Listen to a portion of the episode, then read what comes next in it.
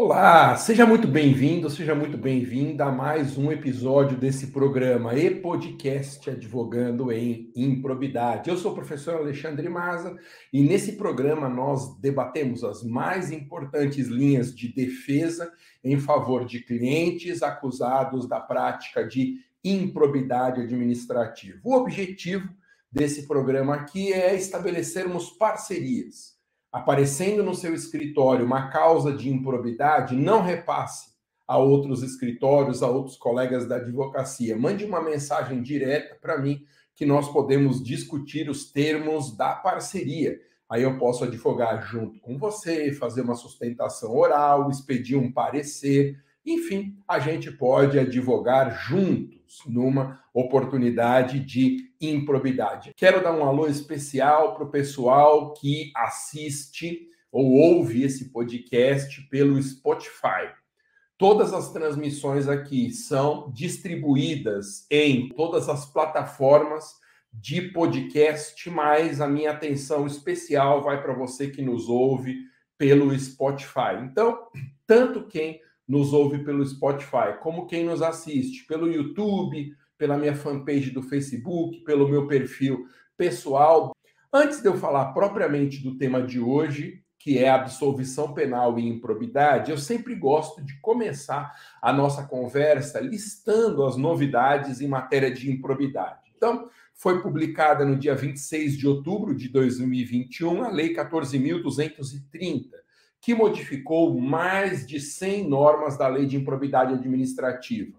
Muitas dessas mudanças, ou praticamente todas, foram promovidas para evitar uma banalização da improbidade, o que já acontecia há muito tempo no nosso país. E quais são as mais importantes mudanças? Em síntese, não existe mais a improbidade culposa, agora todo ato ímprobo pressupõe a existência de dolo.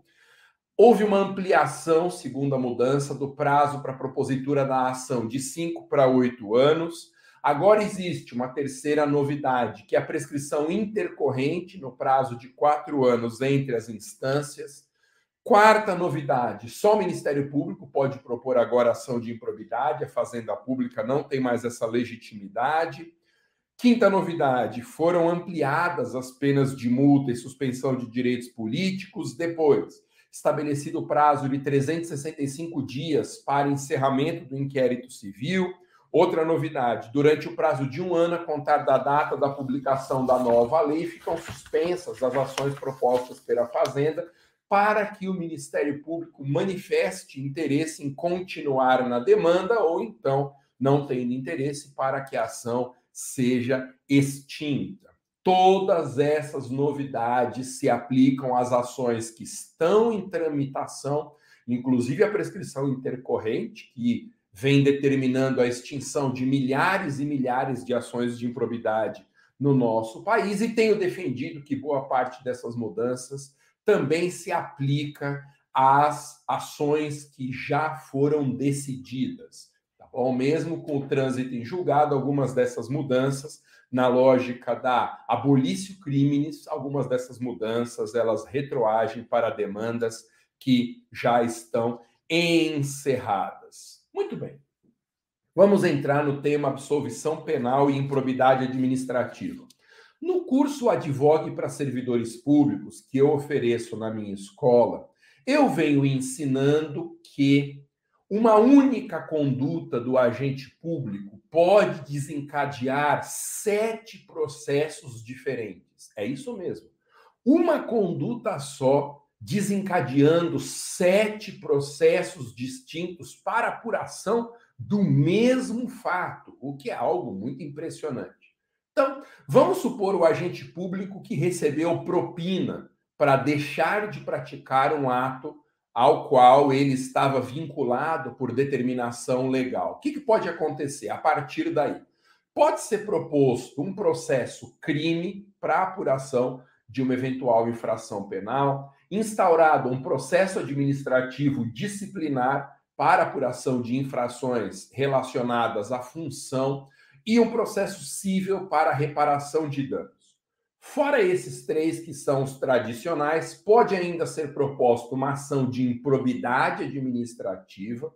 Além da improbidade administrativa, é possível que haja também um processo político para apuração de crime de responsabilidade, um processo interno de controle, que se dá no âmbito das controladorias e corregedorias, e um processo externo de controle, normalmente a cargo do Tribunal de Contas. Reforça essa ideia. Uma única conduta pode desencadear para o cliente a instauração de sete processos simultâneos sem que haja a famosa figura do bis in idem. Como essa simultaneidade tem previsão na legislação, eu não posso considerar que é irregular a propositura de todas essas demandas. Acontece que esses processos são independentes entre si. Ou seja, o que acontece em uma dessas esferas, como regra, não repercute nas demais. Então, a título de exemplo, o servidor público pode ser condenado nas sete instâncias, ele pode ser absolvido nas sete instâncias, pode ser condenado em uma e absolvido em seis, absolvido em uma e condenado em seis, e assim todas as combinações de resultados. E o que, que significa dizer que esses processos são independentes? Significa um monte de coisa. Primeiro lugar, significa que esses processos são presididos por autoridades públicas distintas.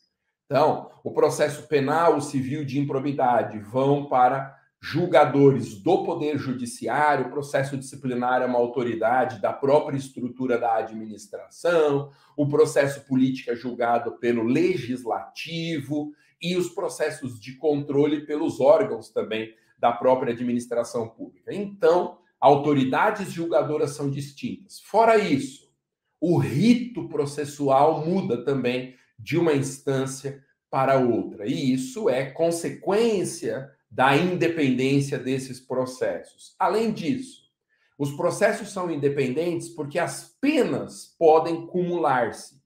E as penas têm naturezas distintas. Então, no processo crime, por exemplo, uma condenação leva o acusado à cadeia.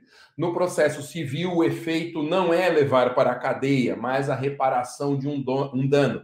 Na esfera administrativa, as consequências estão relacionadas ao cargo que o cliente ocupa e assim por diante. Então, as sete esferas são independentes porque presididas por autoridades distintas, porque os procedimentos são diferentes e porque as penas são também diferentes entre si e podem cumular-se.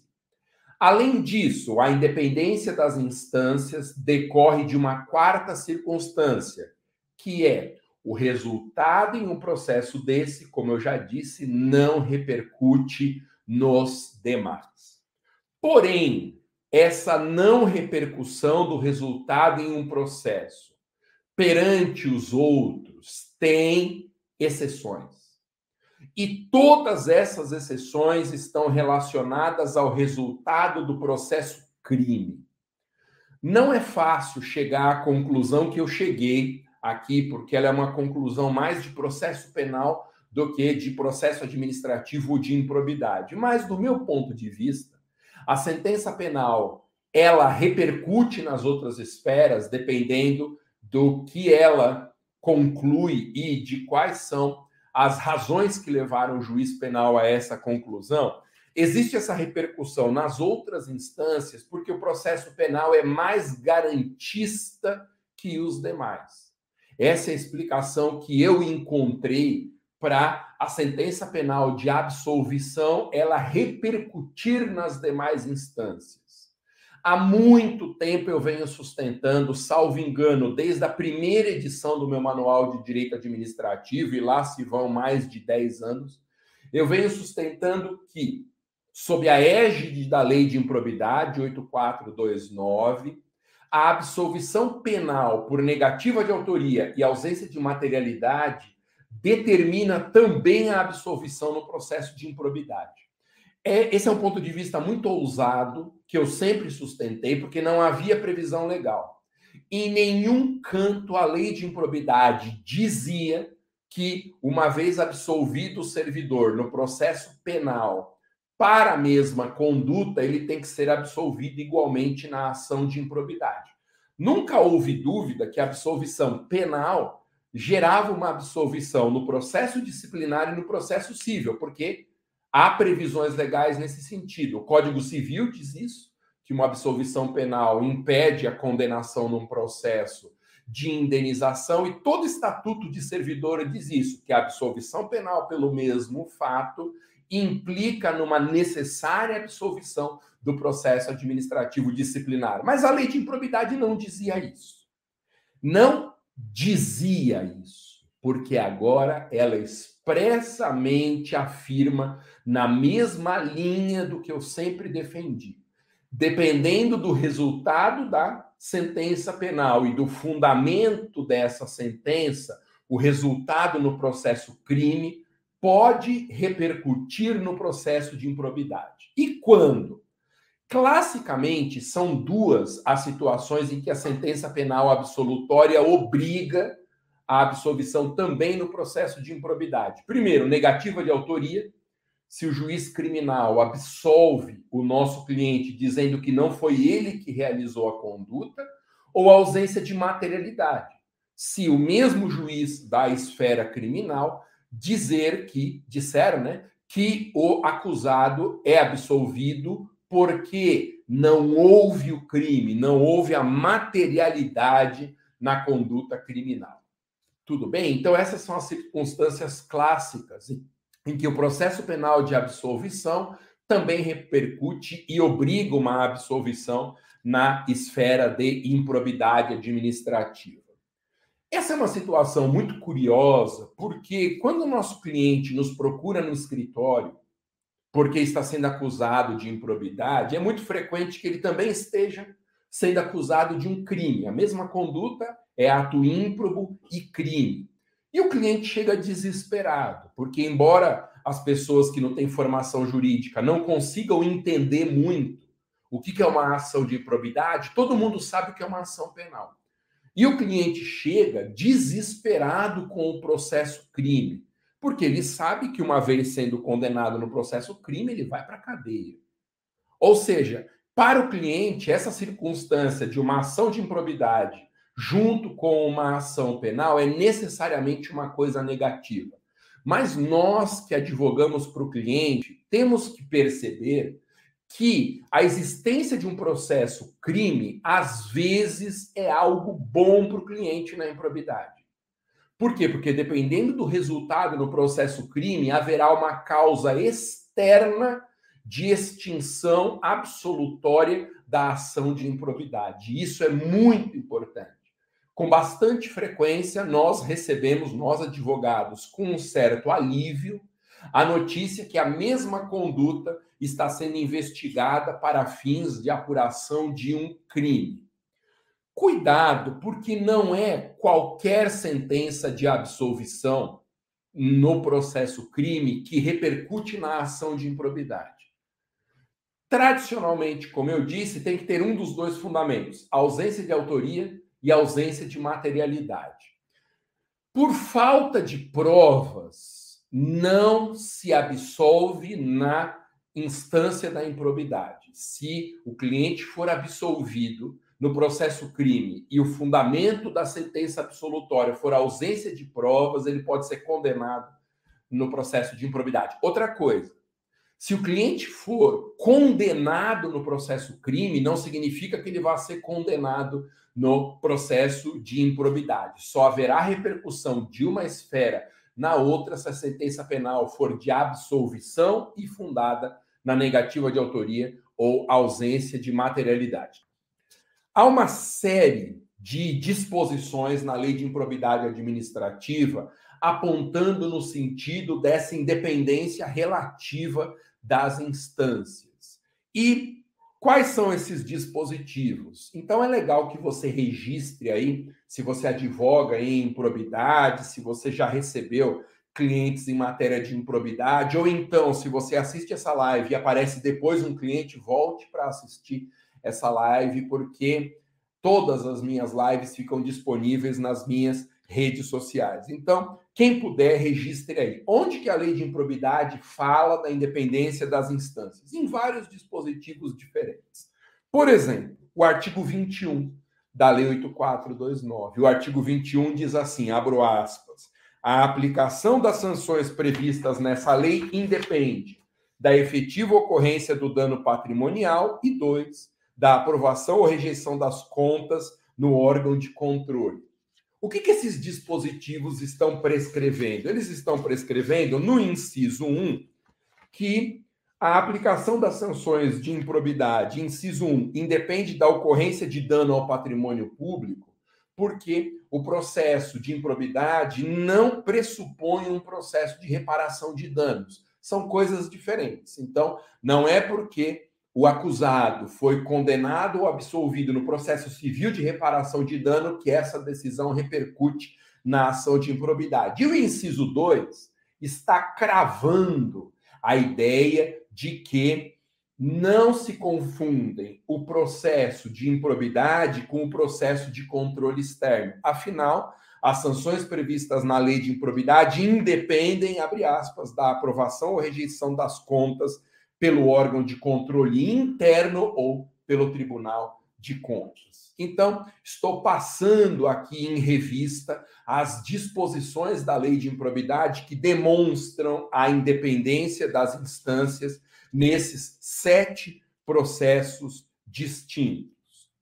Por isso que, às vezes, um político nos procura no escritório, ele que está sendo é, julgado por improbidade, ele está sendo processado por improbidade, o cliente diz assim: doutor, doutora, as minhas contas foram aprovadas pelo Tribunal de Contas. Como que eu posso estar sendo processado por improbidade se o Tribunal de Contas diz que está tudo ok? É porque uma coisa não tem nada a ver com a outra. A absolvição no Tribunal de Contas ou a aprovação das contas num órgão de controle interno ou externo não produz efeitos na ação de improbidade. Então, é 100% possível que o cliente tenha as contas aprovadas no órgão de controle, mas mesmo assim seja processado e eventualmente até condenado pela prática de atos ímprobos. O interessante é que a nova lei de improbidade, né, a lei 14.230, inseriu uma série de parágrafos no disposto no artigo 21, uma série de parágrafos que não existiam na redação original da lei de improbidade. E esses parágrafos eles falam também a respeito da independência das instâncias. Por exemplo, o parágrafo 1 do artigo 21 diz que os atos do órgão de controle interno ou externo serão considerados pelo juiz quando tiverem servido de fundamento para a conduta do agente público. Então, a lei criou aqui uma pequena hipótese não de absolvição na improbidade, mas de utilização de provas do órgão de controle na ação de improbidade administrativa. O parágrafo 2 reforça isso. As provas produzidas perante os órgãos de controle e as correspondentes decisões deverão ser consideradas na formação da convicção do juiz na ação de improbidade. Repito, não é que a aprovação de contas no órgão de controle necessariamente gerará absolvição no processo de improbidade. Não é isso. Mas o juiz terá que levar em consideração, no resultado da ação de improbidade, as provas que foram produzidas nos processos de controle, quer o controle interno, quer o controle externo. O parágrafo 3 do 21 fala da conexão entre o processo civil de reparação e a ação de improbidade. Artigo 21, parágrafo 3 da Lei de Improbidade, abro aspas. As sentenças civis e penais produzirão efeitos em relação à ação de improbidade quando concluírem pela inexistência da conduta ou negativa de autoria. Opa! Esse parágrafo quarto, na verdade, perdão, o parágrafo terceiro do artigo 21 já traz uma primeira novidade. Qual que é essa novidade? O parágrafo terceiro do artigo 21 agora afirma que as sentenças civis e penais, olha só, civis e penais, produzirão absolvição na ação de improbidade se o fundamento da sentença for inexistência de autoria ou inexistência de materialidade. Então, a primeira grande novidade na matéria é essa repercussão da ação civil na ação de improbidade. Então, se você receber no seu escritório um cliente acusado da prática de improbidade, veja se não há um processo civil instaurado para apuração dos mesmos fatos, porque pode ser em uma dessas duas circunstâncias que a ação de improbidade deva ser extinta. Parágrafo 4 A absolvição criminal em ação que discuta os mesmos fatos, confirmada por decisão colegiada impede o trâmite da ação da qual trata esta lei, havendo comunicação, e aqui vem uma revolução. Havendo comunicação com todos os fundamentos de absolvição previstos no Código de Processo Penal.